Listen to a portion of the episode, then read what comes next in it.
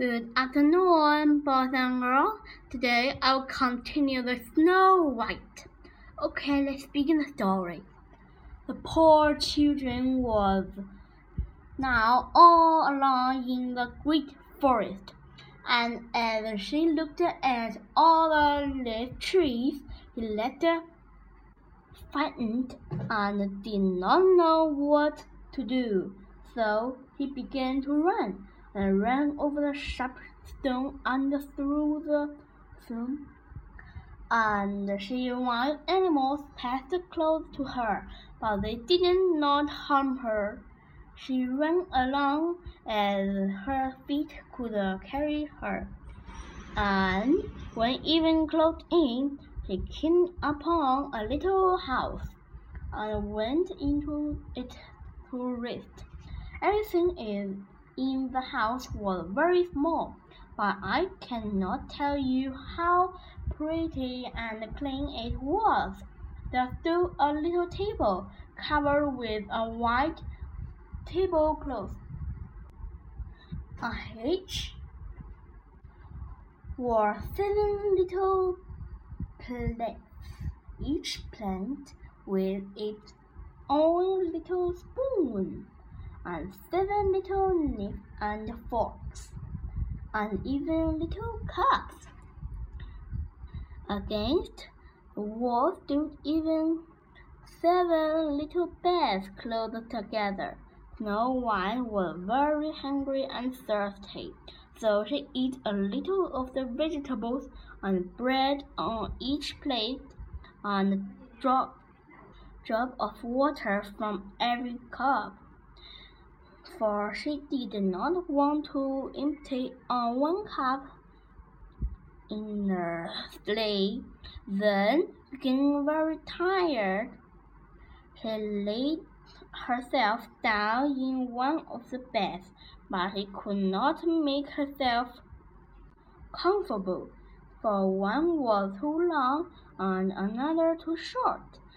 The same bed luckily was just all right. So there she stayed, said her prayer, and fell asleep. When it grew quite dark, the master of the house came home. There were seven doors who had and mine in the underground among the mountains. They lit their seven candles, and as soon as the house became bright, they could see that someone had been there, for everything was not quickly or orderly as they had left in. The first was that who has been sitting on my stool?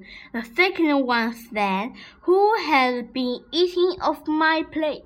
The third one said, Who has been gnawing my bread? The fourth one said, Who has been eating my vegetables?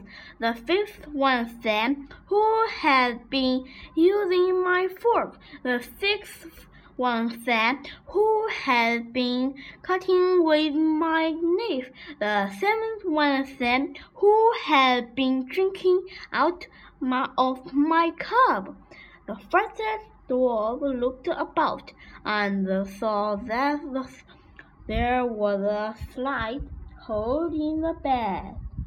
He said, Who has been lying in my bed? Five others came running, and each called out, Someone had been lying in my bed too. But the seventh, when he looked in his bed, saw Snow White lying there, fast asleep. He called the others, who got around the bed with thirst of surprise. They fixed their seven candles and the light on Snow White. Oh, my heaven! they cried. What a lovely child! And they were so pleased that they did did not wake her, but let her remain asleep in the little bed. The seven straw slept with all of his company in turn, and all will each, and so they passed their night. When it was morning, Snow White woke up. Uh, when she first saw the seven dwarfs, though she was frightened, but then they were very friendly and asked her name in a kind way. Snow White, she answered. The end. Do you want to know what happened next? Next story I will continue. Goodbye. Thank you for the listening. See you next time.